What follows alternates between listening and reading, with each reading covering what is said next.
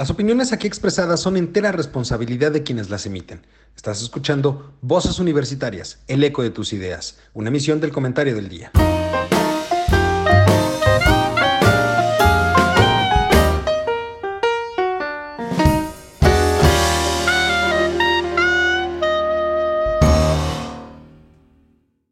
Hola, ¿qué tal? Muy buenas tardes. Bienvenidos a este su programa Voces Universitarias, el eco de tus ideas.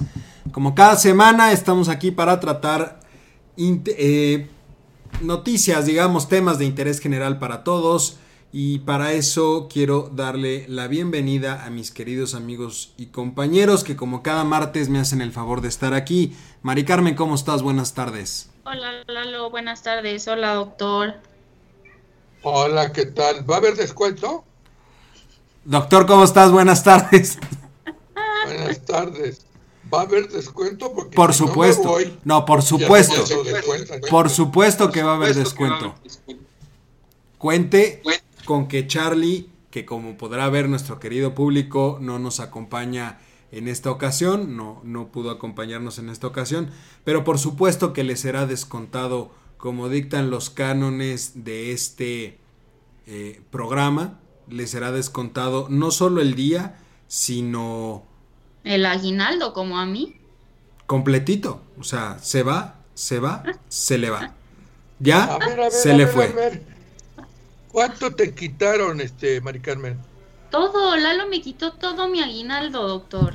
¿Lo puede creer? Lalo. Sí, por supuesto. Este programa se le estableció que no le iba a dar aguinaldo. Porque, ah, porque de todas maneras, mira, si se le buscaba dar el, el, este, la parte proporcional, iba a ser muy poco, iba a ser una burla. Y como no nos queremos burlar de ella, pues no se le iba a dar nada. Además de que ella entró muy, este, así como la 4T tiene sus campañas estas de eh, aportación voluntaria del aguinaldo de los funcionarios públicos hacia el gobierno federal, ella entró al programa de aportación voluntaria del aguinaldo del comentario del día para la dirección general. Ergo, no va a recibir nada este año, más que nuestro sentido, aprecio, cariño y, agradecimiento y abrazo navideño a la distancia. Bueno. ¿No? Oigan, pues tenemos temas muy, muy interesantes eh, que me gustaría, me gustaría este, que empezáramos eh, tocando el tema, pues el, el tema de, moda, ¿no? Que es eh, la, la puesta en libertad del general, del, del general exsecretario de la defensa, Salvador Cienfuegos. Prácticamente estamos hablando de un poco más de un mes de que fue su. de que se realizó la detención del general allá en, en, en Los Ángeles. Fue el 15 de octubre cuando lo detienen en el aeropuerto de Los Ángeles.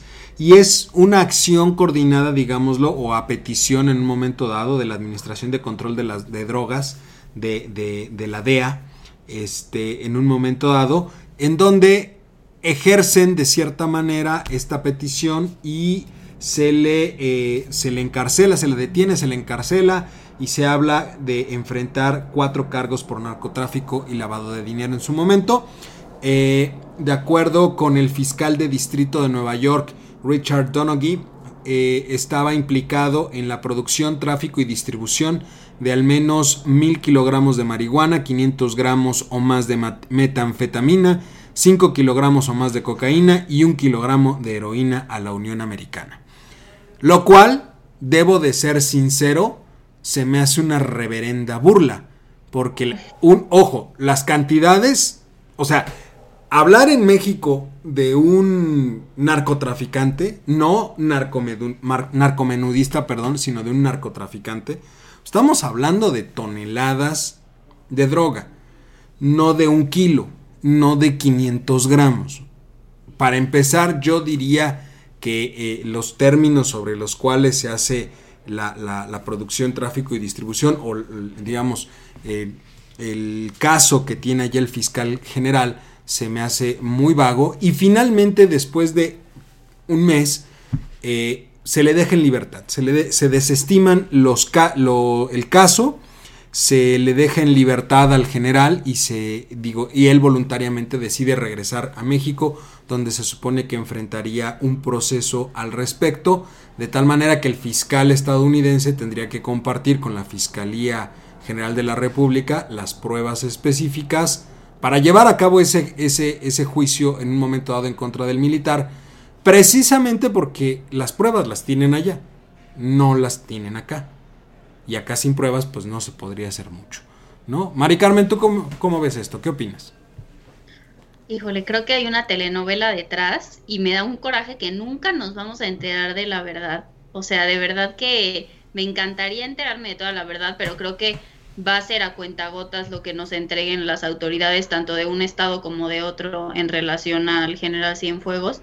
Pero bueno, o sea, varios puntos de análisis que he estado, a, los que les he estado dando vueltas estos días es, uno, la carta del fiscal, ¿no? O sea, la carta que entrega el fiscal eh, dice, o sea, y hay que puntualizar, dice que tiene pruebas sólidas y concretas en contra del general Cienfuegos, pero que por intereses propios de su estado, o sea, de Estados Unidos, decide mandar el caso a México. O sea, ahí alerta, alerta, alerta, ¿no? Eh, creo que ahorita en este momento, si es, o sea, esto que está pasando, que es que lo hayan mandado para acá sin haberlo juzgado allá, es un triunfo para él, es un triunfo para el presidente, es un triunfo para la 4T, en el sentido de que, o sea, no se le puede decir nada nada malo al presidente de esta gestión, sino todo lo contrario. O sea, la gestión que está haciendo Cancillería con respecto a este tema y con respecto al 90% de los temas que ha hecho este, lo que va de, este, de esta presidencia, creo que son bastante intachables porque para lo que tenemos al mando, yo creo que Marcelo Ebrard lo ha hecho muy bien, con pinzas, para el tipo de presidente con el que tuvimos que lidiar en Estados Unidos o con el que tenemos que seguir lidiando hasta enero, creo que lo ha hecho muy bien. Entonces, sin duda creo que es un triunfo para ahorita para el país haberlo regresado, también un triunfo en la relación del presidente y, de las Fuerzas Armadas, ¿no? Eh, que va a ser un triunfo después cuando lo juzguen, cuando entreguen el dictamen, no lo sé. Porque escuchaba a alguien este, esta semana decir, la fiscalía va a tener que convencernos, sea cual sea el, el desenlace, si es culpable o es inocente, la fiscalía va a tener que convencernos de, de la decisión a la que llegó. Yo difiero. O sea, yo creo que vivimos en un país donde básicamente nos comemos las noticias sin que nos expliquen el trasfondo, sin que nos, sin que nos expliquen absolutamente nada. Entonces, no creo que la fiscalía tenga que, ni creo que vaya a darnos a una explicación al pueblo mexicano sobre cuál va a ser el desenlace de esta historia. Y pues al final de todo creo que todo esto que está pasando es más un reflejo de lo que está viviendo Estados Unidos ahorita, del desorden interno, del desorden en su administración pública, de, las políticas, ya quiero usar el, verbo, el adverbio así como trumpianas de, de, que, se están, que se están adoptando en Estados Unidos. Y pues es más un reflejo de, de, de, eso, de Estados Unidos que del mismo México. Creo que de este lado hay muy poco que decir hasta que se enjuicie, hasta que haya un dictamen, o sea, pero, pero en realidad, ¿tú crees que sí fue un, por un lado, fue un éxito del canciller, o en este caso de, la forma en la que manejó la Cancillería, fue un éxito para ellos, una victoria, digámoslo de alguna manera, en favor de, Marcelo Ebrard, o colgándose la medallita, pues Marcelo Ebrard, pero por el otro lado no ves que nos vayamos a enterar realmente qué fue lo que se prometió. ¿O a cambio de qué? Exacto. Yo creo que nunca nos vamos a enterar de a cambio de qué. O sí, en muchísimos años, cuando la gente que está involucrada ahorita esté retirada y no le importe dejar en sus memorias esto.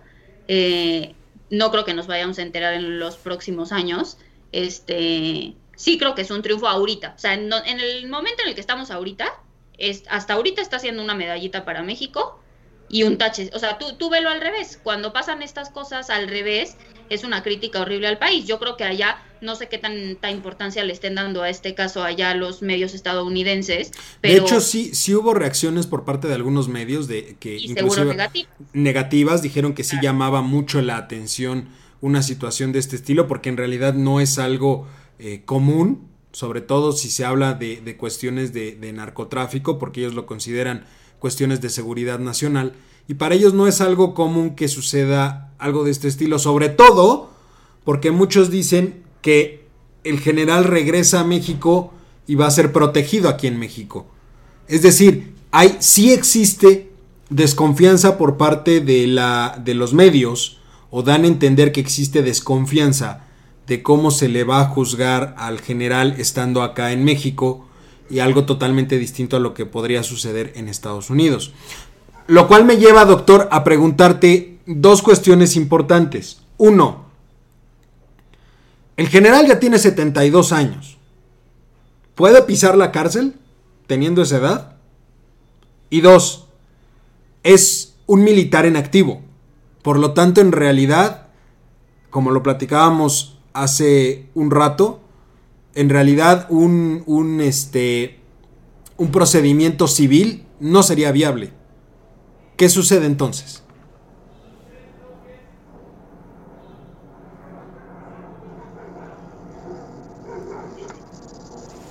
Doctor. No se oye.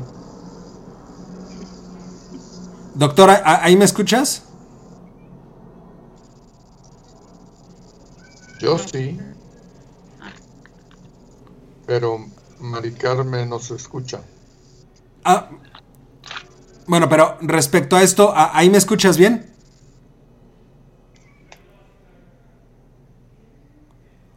Doctor. Creo que lo perdí. Yo sí. Ok, entonces respecto a las dos preguntas, ¿qué opinas? Por fin, ¿son para Mari Carmen o para mí? Para ti. Sí que. son para ti esas dos preguntas. Ah, bueno. ¿Cuál fue la primera? ¿Otra vez? El general ya tiene 72 años. yo pensando. El general ya tiene 72 años. No va a pisar la cárcel. No va a pisar la cárcel. Punto. O ni siquiera en, un, en, un, aspecto de que podría ser, no sé, prevención, este, perdón, prisión domiciliaria o algo de ese O sea, eso sí podría ser. Puede ser puede estar recluido a lo mejor en algún eh, de estos, este, ¿cómo se llaman?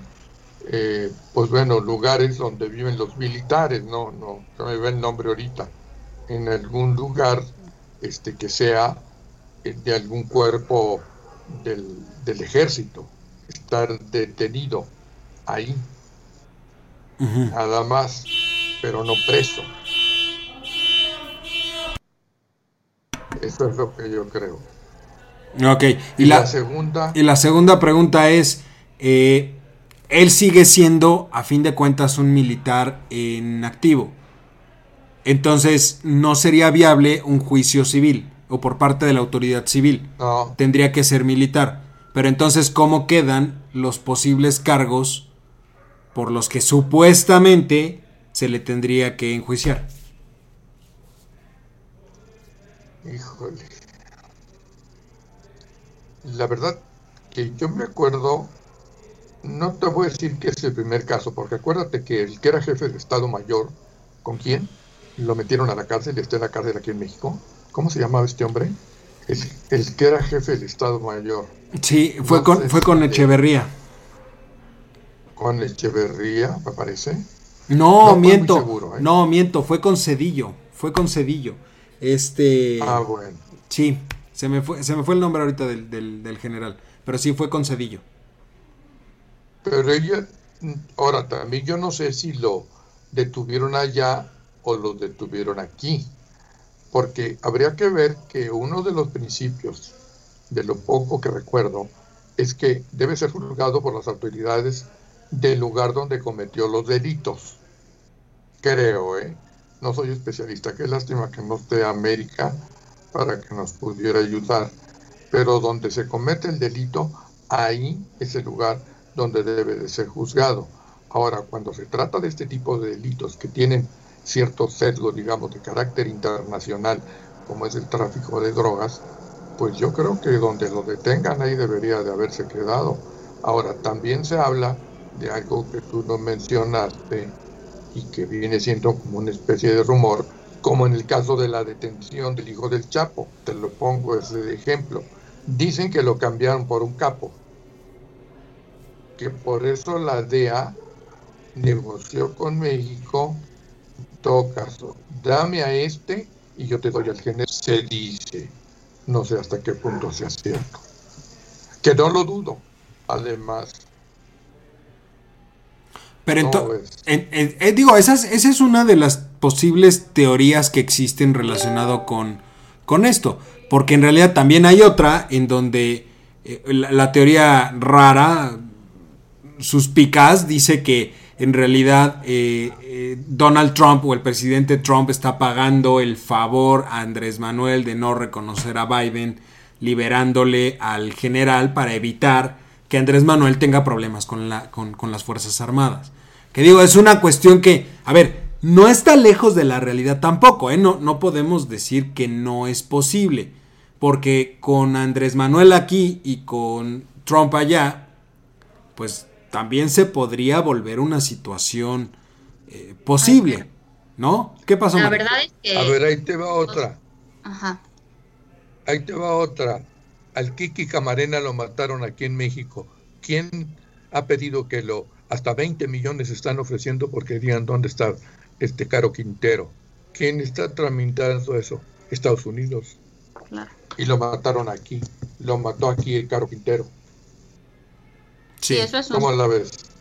Pero, o sea, como que sí siento que esas teorías, o de las que hemos hablado ahorita, que son la de que le está devolviendo el favor a López Obrador, o que López Obrador dio en intercambio a otra persona relacionada con el mundo del narcotráfico, creo que son como muy y es normal que tendamos como mexicanos a, a, una, encontrar una explicación desde nosotros. Pero es que también creo que hay un panorama súper amplio de cosas que podrían estar pasando en el gobierno de Estados Unidos por lo que le convenga a Estados Unidos haber hecho este trámite, al final que para ellos fue un trámite. Entonces, también hay teorías de de que Cienfuegos trabajó muy de cerca con Biden y con Obama y le conoce muchas cosas, entonces no quieren que ahorita que entre Biden Cienfuegos esté siendo juzgado allá.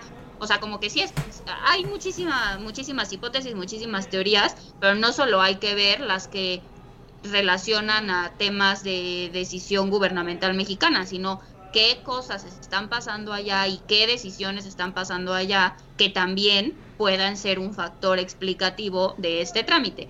Porque Ojo, una, no, ¿eh? pero una de las cuestiones importantes es que efectivamente deja al descubierto el, la, gran, eh, digamos, desarticulación que sufre ahorita el gobierno estadounidense.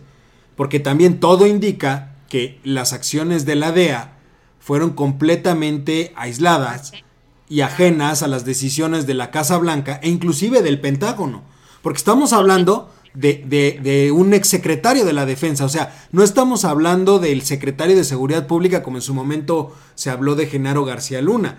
Donde dices, ok, hay correspondencia en la parte de inteligencia, se eh, tenía conocimiento de, la, de, cuestiones de inteligencia de allá y, y de acá. No, estás hablando de un general que fue secretario de la defensa y cuyo nivel de conocimiento o de, de, digamos, de participación con, con, Estados Unidos, pues llegaba a las esferas no solo de inteligencia, sino llegaba a cuestiones de seguridad nacional tan, tan elevadas como es el Pentágono, como era este, la, la, la, la CIA en su momento, ¿no? Todos los servicios de inteligencia, por supuesto, pero creo que ya hay, aquí queda muy claro que por lo menos en esta administración en Estados Unidos, la de Donald Trump, que qué bueno que ya se va, ¿no? Por un lado, ¿no? Eh, está completamente desarticulada. O sea, si, si hay un, si fue una decisión de Donald Trump el, el pedir que se desistieran de los cargos contra el general pues también puede ser no por el hecho de pagarle a Andrés Manuel el favor de no reconocer a Biden, sino más bien desde el punto de vista de, eh, pues no, voy, voy a, a, hacer la mía porque ellos me hicieron la suya. Ellos lo hicieron sin avisarme, lo hicieron sin darme conocimiento, pues de la misma forma yo les tiro el caso. Pero entonces ambos quedan mal. Quedan mal tanto los servicios de inteligencia como quedan mal eh, este, el gobierno de los Estados Unidos. Y la credibilidad ahora del gobierno, por lo menos en estos meses, pues queda muy, muy, este, muy opacada, ¿no? O sea, yo quiero... ¿Qué, tuvo que haber pasado para que se hayan arriesgado de esta forma y hayan jugado esta carta? Porque evidentemente a ellos no les convenía esta decisión. O sea, y yo insisto en que la razón está mucho más en terreno estadounidense que en terreno mexicano. Estados Unidos no mueve un pie sin pedir permiso, sin ver, sin mover, sin estudiar, sin nada. O sea, que esto haya sucedido, sin duda, híjole, la mayor parte de la explicación tiene que estar en algo de allá más que en algo de acá, yo creo. ¿eh? O en algún interés que tengan acá. Sí, por eso, pero interés de ellos. Sí, claro. Sí, porque, o sea, ahí, ahí recordamos la, la, la, frase esa célebre donde se decía que Estados Unidos no tiene amigos, tiene intereses. Sí. ¿No? Entonces, en realidad todo esto tendría que verse desde el punto de vista de, de digo, como bien dices, nunca vamos a saber realmente cuál fue el pacto. O por lo menos no en el corto tiempo, no en el corto plazo, pero en un largo plazo a lo mejor alguien por ahí, como ha sucedido en otras ocasiones, sobre todo de aquel lado, deciden liberar algo de información. Exacto. ¿No? Por eso mencionaba yo el caso de, del hijo del Chapo. ¿Qué decían en lo del hijo del Chapo? Cuando lo quisieron detener, le dijo el hijo del Chapo cuando se comunicó por teléfono. Nosotros sabemos en qué avión va el presidente López Obrador.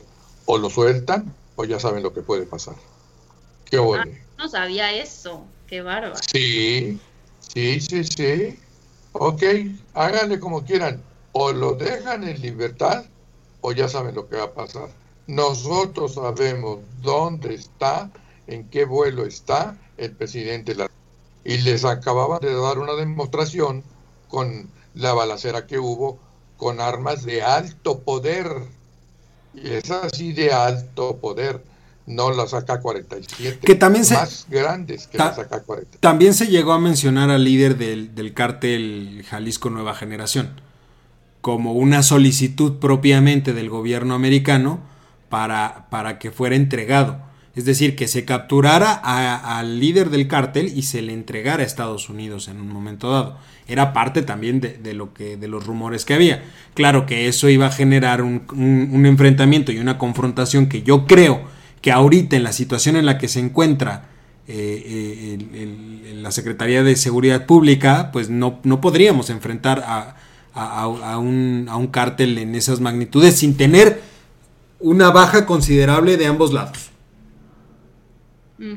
¿No? Entonces, e, e, es una situación eh, interesante. Yo lo único que les, les preguntaré aquí un poquito para, para ir cerrando el, tema, porque tenemos por ahí otros temas este, interesantes, es eh, ¿cómo ven al, al, corto plazo? O sea, ¿el general va a andar feliz de la vida paseándose por toda la República Mexicana? ¿O vamos a ver algunas acciones eh, judiciales al respecto? Doctor. Pues ahora sí que las va a tener que haber, porque si no, se darían cuenta de que esto fue un circo. Digo, un circo que no terminó la función. Ahora, si efectivamente no pasa nada, una vez más pierde credibilidad el gobierno o el Estado, en todo caso. ¿Pero cuál? ¿El mexicano o el gringo? interesa mucho. No, el mexicano. Ok. Mari Carmen. Pues no sé, o sea, muchos panoramas. O sea, por un lado, si la carta del fiscal decía, tengo pruebas concretas y sólidas en contra del general Cienfuegos y llega aquí y aquí no encuentran pruebas, pues evidentemente, pues como dice el doctor, o sea, una vez más otro golpe de credibilidad al Estado.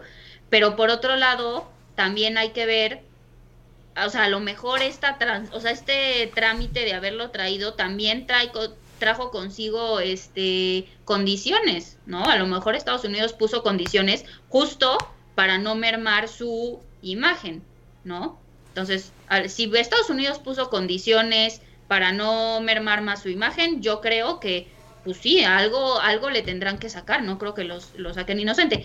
Pero conociendo al país y viendo la historia y conociendo todo lo que ha pasado, o sea, estamos en el país donde el presidente saluda de beso, abrazo y apapacho a la abuelita del narcotraficante más conocido del mundo. Entonces, de verdad que no me, o sea, no me extrañaría nada que venga a México, que lo máximo que le podría pasar vivir en arresto domiciliario, que en una casa en Lomas de Chapultepec de dos mil metros cuadrados, corriendo y bailando con venados, pues mira, o sea, ¿qué, qué, qué le va a pasar? Nada, vivirá ahí con sus nietecitos, con su familia y punto. O sea, pero sí veo, sí lo veo un panorama posible en un país como México, sin duda. Ahora, habrá que ver si Estados Unidos no puso condiciones, porque imagínate cómo quedaría el gobierno mexicano fatal, pero también el estadounidense de lo mandé para allá diciendo que tenía pruebas sólidas y lo mandé confiando en que se iba a tener un juicio decente, por así decirlo. Bueno, pero en, el, en el documento del fiscal donde se desistía, manejaba por ahí un, una situación donde decía sin, sin menoscabo o algo así, más o menos, no recuerdo cómo mencionaban en el texto, sin menoscabo en un momento dado de poder enjuiciarlo. Es, decir, dejaron abierta como que la puerta para decir, este, oye, puede ser... Buenas eh, tardes, dígame. Puede, ser en un momento dado, este... Sí, dígame, nomás que rápido, siento, porque estoy en un programa de radio.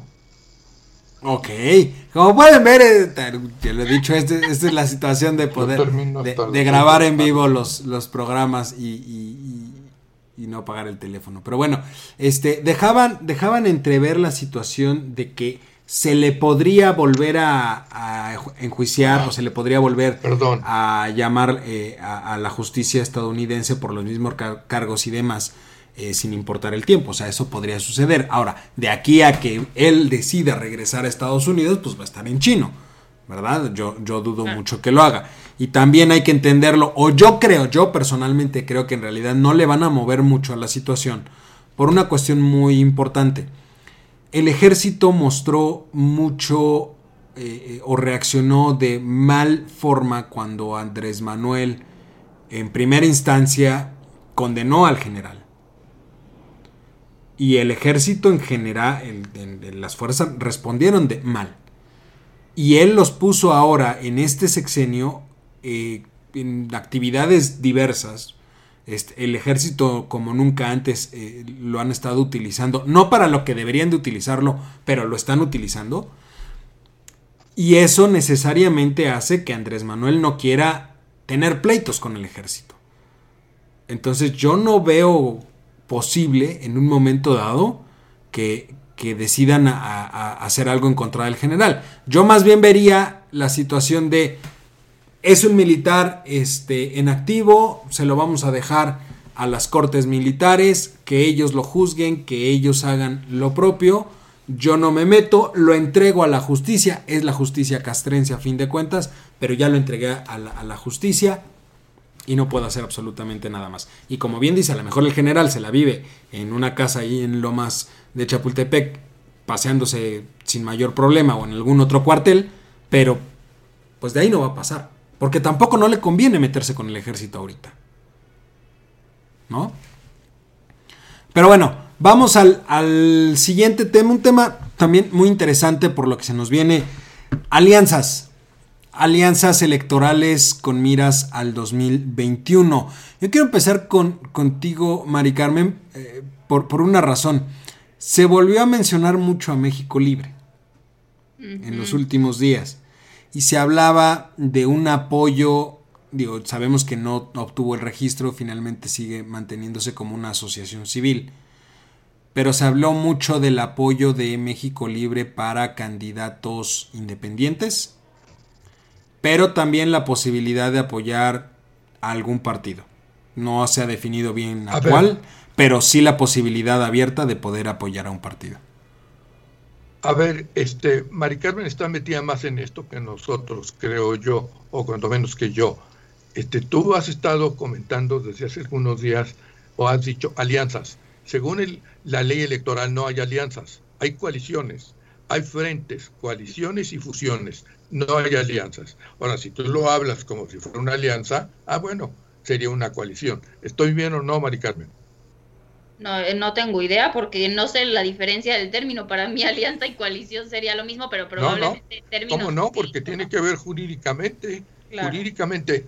Y aquí tengo el código, no habla en ningún momento de alianzas, habla de coaliciones entre partidos y, con una serie de...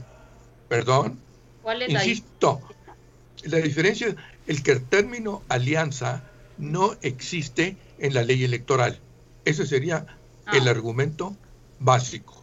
¿De acuerdo? Ok, estaríamos hablando de una coalición electoral, una coalición de partidos. Coalición electoral, exacto. Ese es el término correcto. Y aquí tengo el artículo inclusive, se los voy a leer nomás así. Dice, serán frentes, artículo 86, y luego habla en el 87, los partidos políticos nacionales podrán formar coaliciones para las elecciones de presidente de los Estados Unidos mexicanos, bla, bla, bla. Y lo último que menciona son fusiones, pero en ninguna parte se dice alianzas. O sea, un poquito de esto es como un juego de, de lo que yo siempre he discutido. Me voy a salir del tema. Dicen, este, digamos, hablan, mataron a fulanito de tal. ¿Por qué no decir se cometió el delito de homicidio o lo privaron de la vida. Hablemos correctamente. No inventemos que lo mataron, no. Se cometió el delito de homicidio, que eso ya estaría claro como tipificar el acto por el cual se priva de la vida una persona. Por eso fue que tanto insistieron en la cuestión esta del feminicidio. ¿Por qué? Porque homo homini lupus est, en todo caso ahí habría algo de hombre. Y, las afectadas dijeron, no, aquí no hay hombre, aquí es mujer. Por eso le pusieron feminicidio. Porque homicidio era un término muy general, así como se está hablando de alianza. No hay alianzas, no están reconocidas por la ley. O sea, jurídicamente no. Ok, en, en, este sentido entonces hablando de coaliciones, en el caso específico de México Libre, ¿Qué pasa? Sería una coalición. No sería porque no es partido. No, pero fíjate que no necesariamente son partidos. En esos términos habla la ley electoral. ¿eh? Entonces, sí podría. Organizaciones que pudieran hacer. Sí podría ir como organización civil. no, tampoco se hace la aclaración. Podría ser que grupos se puede decir, hagan candidato independiente y el que hace la coalición es el candidato independiente en, en, el lugar en el que se esté jugando, ya sea gubernatura, ya sea ayuntamiento, presidencia municipal, no sé. En la cuestión de diputaciones creo que es diferente, no, no, no es así. Pero cuando se está jugando un cargo existe la figura de candidato independiente. Dame el fundamento legal, Mari Carmen. Ay, no, doctor, yo ahorita no, tengo que buscar. Bueno. Pero, pero, pero, supondría yo, supondría yo que efectivamente, porque sí, al existir la figura de candidato independiente, supondría yo que debe de existir alguna figura como especie de coalición para la figura de un candidato independiente. O sea, ¿qué sucedería, por ejemplo, si hay dos candidatos independientes y se quieren unir. Tendría que haber una figura de coalición. tampoco estoy de acuerdo. Eh, para mí, de lo poco que sé de derecho electoral, un candidato independiente es una persona, una persona nada más que reúne el número de firmas que establece la ley electoral y va solo. Punto. De la coalición o sea, en este caso, si hay, por eso, pero si en este caso hay alguien más, tendría que declinar en favor de, es decir, renunciar y declinar. Bueno, en el caso de de los independientes, sí, de los independientes. no, no, no, bueno, yo lo entiendo así, ¿eh? a lo mejor estoy perdido, pero yo sí lo entiendo. ¿Cómo se llamaba un japonés que andaba por ahí? Creo que era y que inclusive vivió Kumamoto. participó ese. ¿Cuál, ¿De cuál partido era? Él era independiente. Ah, y él era diputado, ¿verdad? Y él fue diputado. Sí, sí, sí. Diputado independiente. Pero pudo ser, pero pudo ser independiente. Juntó las firmas y cumplió con No, los o sea, sí, de la ley, pero me refiero, según yo. me refiero a, a- a la situación. Vamos a pensar que están. Eh, porque ahorita, efectivamente, hablando de las coaliciones, y algo que llamó mucho la atención es que México Libre decía: sí, vamos a ir en el 2021 y vamos a apoyar mucho candidaturas independientes. ¿De acuerdo? Ok, ahora, ¿qué pasa si existen dos independientes que finalmente deciden unirse? Uno tendría que declinar en favor del otro, supondría Sí. yo. No, te- no puede haber una coalición como existe con los partidos, Ajá. ¿no? Y- Espérame tantito. Espérame tantito. Te lo voy a leer de la ley, eh, vale la pena, para que nos quitemos de, de dudas. Los partidos políticos nacionales, artículo 87, podrán formar coaliciones para las elecciones de presidente de los Estados Unidos mexicanos, así como de senadores y diputados. Los partidos nacionales y locales podrán formar coaliciones en lo- para gobernador. Los partidos políticos no podrán postular candidatos propios donde ya hubiere candidatos de la coalición de la que formen parte. Eso es Sí. importante. Ningún partido político podrá registrar como candidato propio a quien ya haya sido registrado como candidato por alguna coalición. ¿Cómo la ves? O sea, no estamos hablando con certeza. No, no está definida entonces la situación de los independientes ahí. No. No, no está. Es un poco como lo de Alianza, Eduardo. Un poquito como lo de Alianza. Tiene que ir solo. Sí. Porque habiendo, habiendo coaliciones, como bien dices tú, ok, hay dos o tres, son tres partidos y hay tres o, o dos o tres candidatos. Forzosamente tendrá que participar uno. Ahora, en ese uno, Mari Carmen, yo te preguntaría, porque ahí la definición dentro de las coaliciones es la parte importante. Por ejemplo, tenemos el caso de eh, eh, Nuevo León, donde se habla de una eh, coalición entre el PRI y el PRD para la gubernatura, cuando menos. Eh, Movimiento Ciudadano ya dijo de manera específica que va solo, que no, no va, se hablaba de una posible coalición con el PAN, finalmente dijo que va solo. Este, pero ahí se es es un ejemplo interesante porque si volteamos a ver la coalición PRI-PRD, se hablaba, ellos decían que iban a buscar más bien un candidato ciudadano o un candidato, eh, digamos, un, un candidato ciudadano desde el punto de vista de que no tuviera nexos específicos con los partidos. Y sin embargo, un nombre que suena mucho es Ildefonso Guajardo, exsecretario de, de Economía en el gobierno de Peña Nieto y que ha estado muy bien identificado con el PRI durante algunos años. Y por el otro lado tienes a Movimiento Ciudadano, que ya dijo que no va y por lo menos eh, eh, buscaban hacer una especie como de consulta para definir si iba a ser Luis Donaldo Colosio el candidato o iba a ser Samuel García. Finalmente Luis Donaldo dice, si no hay alianza con el PAN, yo no voy a la gubernatura, voy a competir únicamente por la presidencia municipal de, de Monterrey. Y eso le deja el camino abierto a Samuel García. Entonces, ahí se ve una situación interesante políticamente hablando de cómo postular a los posibles candidatos.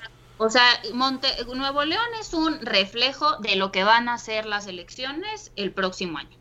O sea, está, es evidente que lo que se está jugando es la práctica aritmética en cada estado, en cada candidatura, en cada, en, en todos los puestos que se vayan a jugar el año que viene.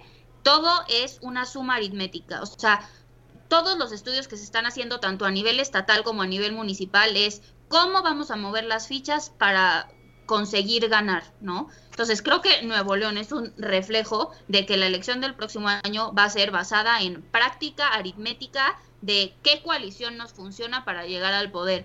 ¿Qué refleja esto? Una vez más, el tipo de sociedad que tenemos. O sea, lo único importante es llegar al poder por, por el tema que quieras, por tema de poder, por tema de dinero, por, porque hay muchísimas cosas detrás, pero ¿qué refleja? No hay ideologías en México. O sea, a mí me parece increíble que haya coaliciones PRI-PRD, PAN-PRD.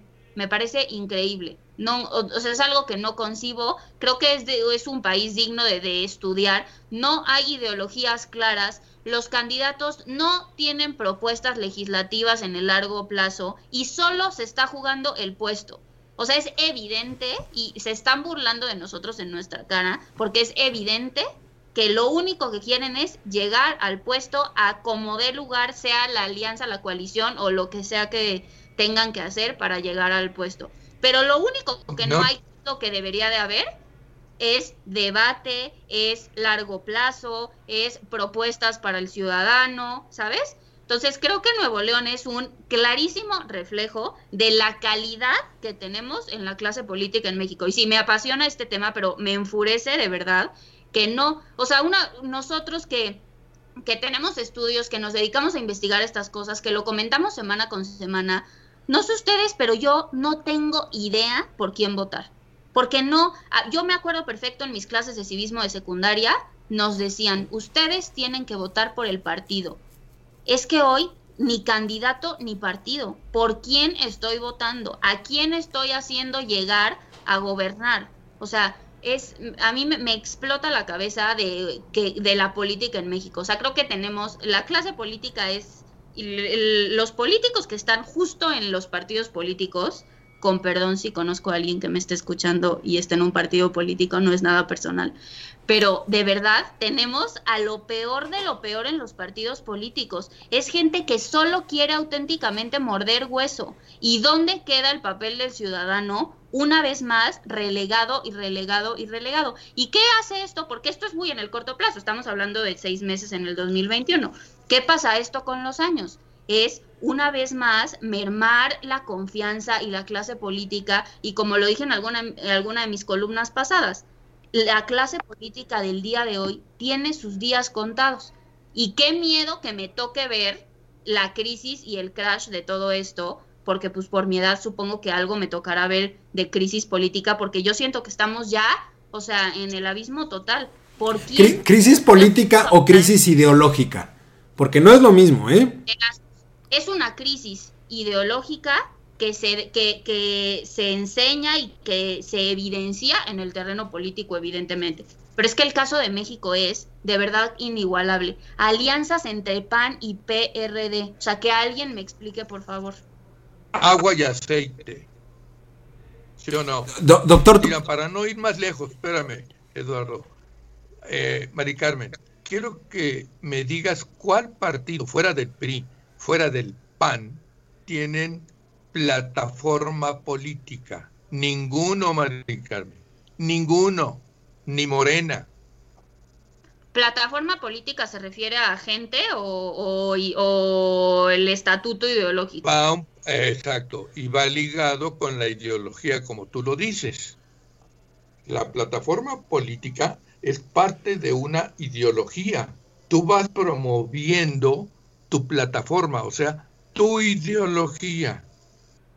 Pues bueno, los únicos dos que la tienen y que la han tenido, no de ahorita, desde Plutarco Elías Calles y desde que se creó, digamos, el, el PAN, han tenido plataforma política porque tienen una ideología, digamos, son de derecha, si tú quieres, y del otro lado son centro derecha o centro izquierda, que yo no pensaría que el PRI sea centro izquierda. Hubo un tiempo, hubo un tiempo donde hubo un tiempo donde se manejaron. O sea, sí se manejaron, que, o sea, el centro izquierda lo manejaron mucho en la época de Echeverría, de López Portillo y todo eso, pero pero en realidad, o sea, se podría entender hasta cierto punto una alianza PRI-PAN, PRI-PRD, porque a fin de cuentas al estar en el centro, políticamente hablando, pues tendría hacia dónde jalar, hacia alguno de los dos lados. Hay cierta concordancia. Pues pero... lo que no se entiende son los extremos. O sea, entiendo una coalición Morena, PRD, PT, ese tipo de partidos que digamos tienen una ideología. Discute eso es lo que discute Mari Carmen y tiene toda la razón, tiene toda la razón. Yo no me imagino, dice Mari Carmen, si es que le entendí bien, cómo el PRI puede hacer una alianza con el PRD. ¿No iba por ahí la cosa, Mari Carmen? Sí, sí, sí, todo, todo está. Sí, todos, todos. O sea, me, me, vuela la cabeza el PAN con el PRD, me vuela la cabeza el, el mismo PRI, porque como dices, Lalo, o sea, todavía el PRI puede, al estar en el centro, moverse hacia un lado o hacia otro. Sí, pero una vez más es utilizar para vender. O sea, y creo que también se está gestando esta nueva ideología que decía Jaime en su columna de la semana pasada del populismo. O sea, yo creo que Morena no está ni en la derecha ni en la, ni en la izquierda. O sea, creo que en Es que Morena, Morena heredó el gran problema del PRD. No son izquierda, no son derecha, no son centro, son un verdadero desmadre. Es la verdad. Pocas. Heredó el gran problema del PRI, Dijo José, José Goldenberg la otra vez, el populismo es lo peor de la izquierda y lo peor de la derecha. Tal cual, estoy completamente de acuerdo con eso. Y ahí podemos eh, englobar tal vez a Morena. O sea, porque las corrientes, las propias corrientes dentro de Morena, unas jalan hacia la derecha de una forma muy radical y otros jalan hacia la izquierda también de una forma radical. Y, y eso es lo que ha generado que el partido esté fraccionado. Inclusive ahorita que ya hay una dirigencia nacional que es Mario Delgado, pues díganme quién está pelando a Mario Delgado si no es que las, las candidaturas se están peleando a nivel local, dentro del partido, a nivel nacional. Es justo también lo que decía Mari Carmen ahorita. No importan las ideologías, lo que importa son los números. No, y tú lo comentaste para llegar y, eso es lo que, lo que digo. Y tomar el poder. Que, exacto, qué reflejo de, de la o sea, qué reflejo de nuestra sociedad que lo único por lo que se esté luchando ahorita sea por llegar y una vez llegar siempre da igual, siempre damos igual, no hay progreso, no hay absolutamente nada, pero qué reflejo es que estemos luchando por llegar, por morder hueso. O sea, porque una podría criticar de que estamos muy mal cívicamente y muy mal educados y muy mal todo, pero también qué reflejo de la ignorancia de, de, permitirse y permitirlo, tanto una clase como la otra. Pero es que también, a ver, muchas personas, hay, hay muchos estudiosos del tema político que también han puesto sobre la mesa la gran duda, cómo formar un criterio desde pequeños para que las personas cuando conforme van creciendo se involucren cada vez más. Porque una, un gran problema de, del sistema político en México está en la falta de interés que tienen nuevas generaciones por los temas políticos y los temas de la vida nacional. O sea, si tú le dices a un chavo... que hay en la educación, Lalo? O sea, a ti y a mí, ¿cuándo, ¿cuándo tuvimos una clase en donde te explicaran qué es derecha y qué es izquierda? ¿Cuándo? Bueno, yo vi Plaza Sésamo y ahí me, explicaban derecha, izquierda y alrededor. Pero, pero... En ese caso, Mari Carmen, en ese caso estaríamos. Yo pensé que te ibas a ir por un lado, pero me aguanto ahorita y te digo de lo que ha sostenido Eduardo con respecto a las elecciones que ya vienen pronto, ¿verdad? Vasconcelos quería hacer un, una, divulgaba una doctrina socialista. Sí. En la educación, ¿eh? Aguas, en la educación, Vasconcelos. Así es que bueno. Pero también voy al punto este. Eduardo desde hace tiempo viene sosteniendo que a veces yo le hago caso. Y ahorita tú creo que ibas, pensé que ibas por ahí. Eh, las elecciones del año que entra no van a ser a nivel nacional en cuanto a candidatos, van a ser a nivel local. ¿Por qué? Porque esa es la única forma de darle la madre a Morena. Perdón por la expresión, pero es cierto. No, claro, y, lo, o sea, creo que, no, no sé si lo dije o no. le van a dar la madre? No, a nivel, o sea, a nivel, de, a nivel legislativo en el, en el Congreso, creo que no, no está el tema ahí. El tema está en al nivel local, el tema está en cómo podemos ganarle terreno al, al partido en turno. De, yo, yo creo que los mismos partidos...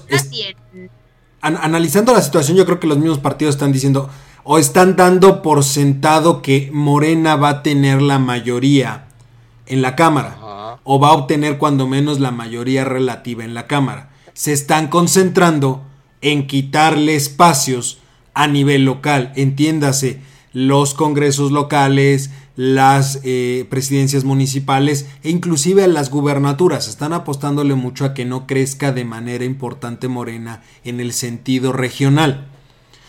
Es que justamente en el caso de Nuevo León se está dando este caso y en Sonora también. En Sonora ya están mencionando a un señor Asquezarán. Es un señor de mucho dinero, muy conocido, una persona honesta y demás, y no están pelando, cuando menos hasta ahorita, al pendejo de Durazo. Se le acaba de morir su papá, por cierto. Bueno, a su papá no vota ya entonces.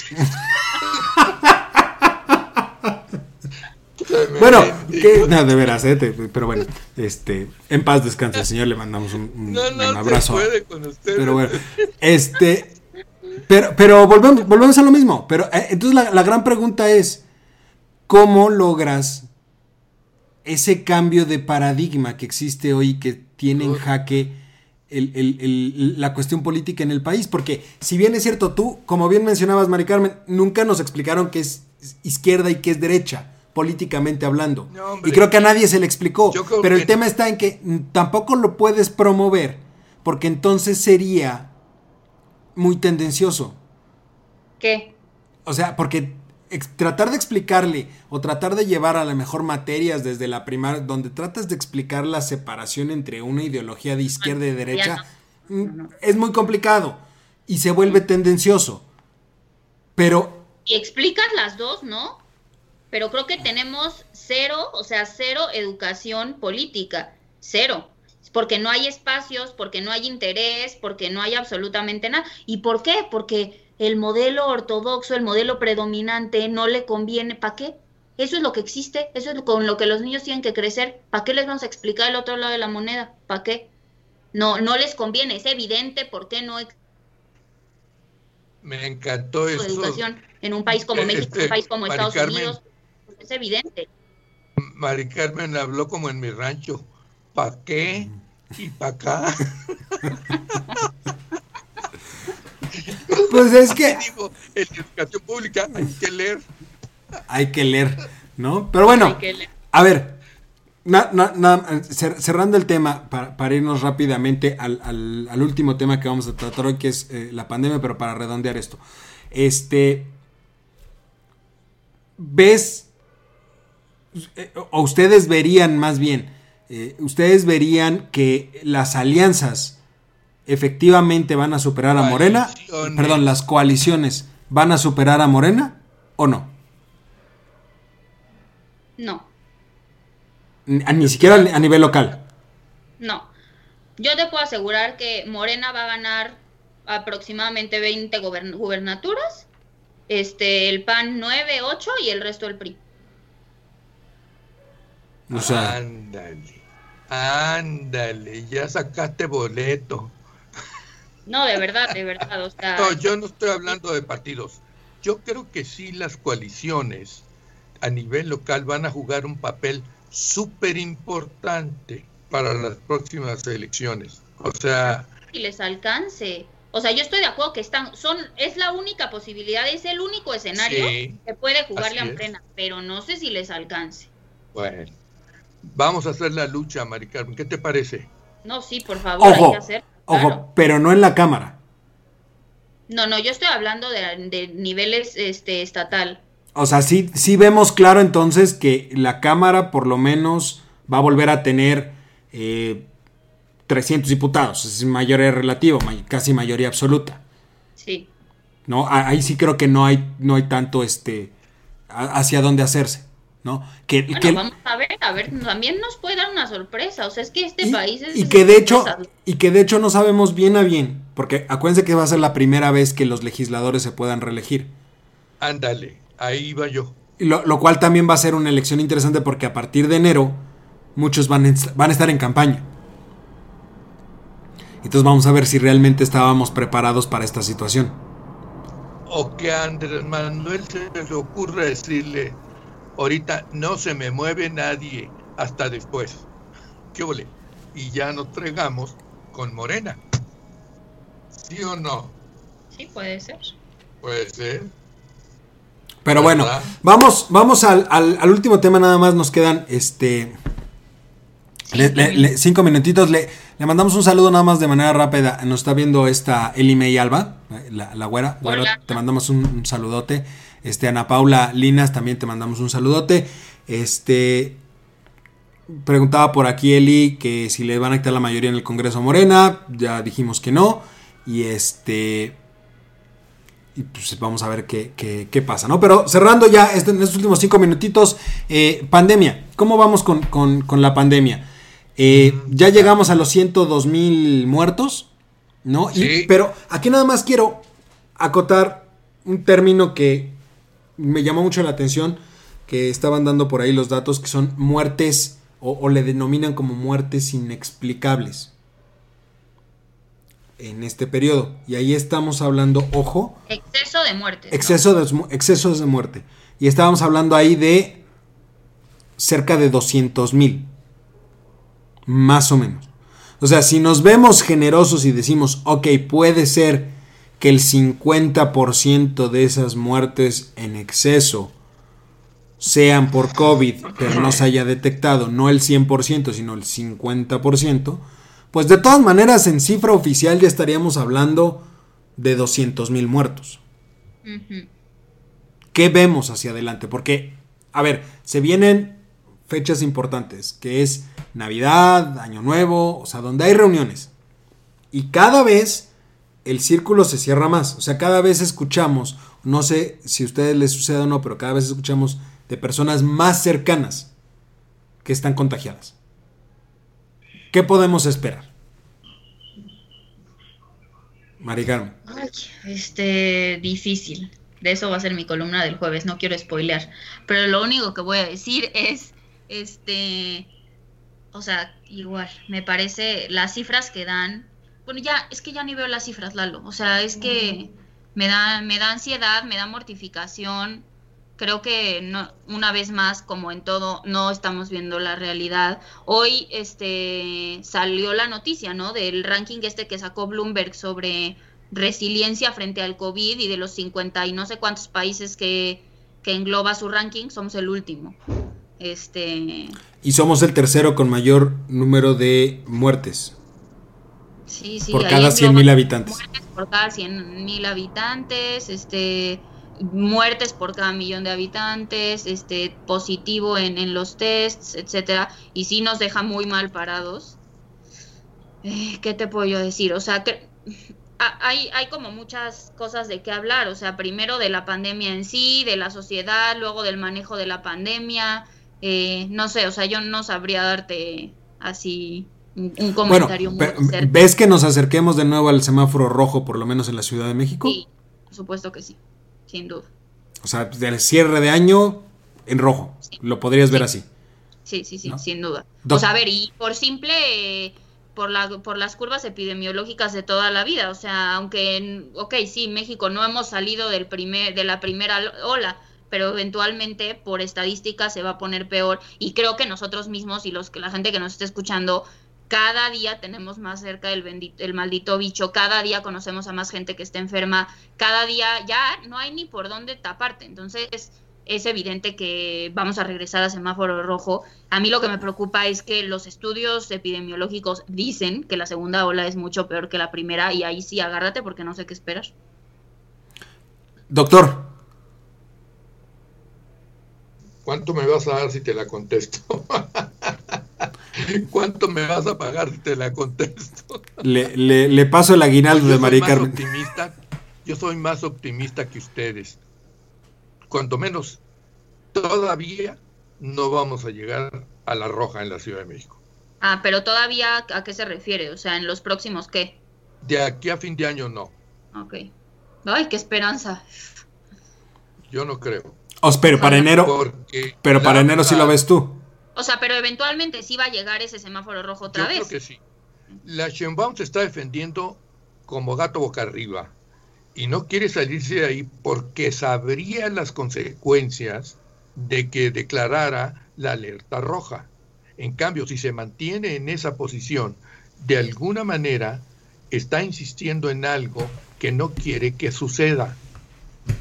en el fondo no quiere que suceda y cada día, como yo te lo dije Eduardo, si antes había 30% de restaurantes, ¿saben qué? Les va a decir, va, ahora van 20. ¿Y saben qué? Les voy a cerrar la venta de licores. ¿Qué ole?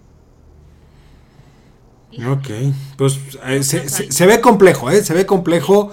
Eh, repito, se, vienen, se viene una época muy complicada. O sea, para empezar, algo que no se esperaba la gente y que ya se anunció es el cierre, por ejemplo, de, la villa. del santuario de la villa. O sea, ya dijeron que del 10 al 13 va a estar cerrado. O sea, se están tomando medidas. Efectivamente, se va a ver limitada bueno, y esto unido al, tema anterior, ya quiero yo ver que se puedan llevar a cabo unas elecciones en forma en julio, ¿eh? Ya quiero yo ver. De, de continuar así va, va, a poner en jaque al, INE. Por supuesto. Ya habría que ver.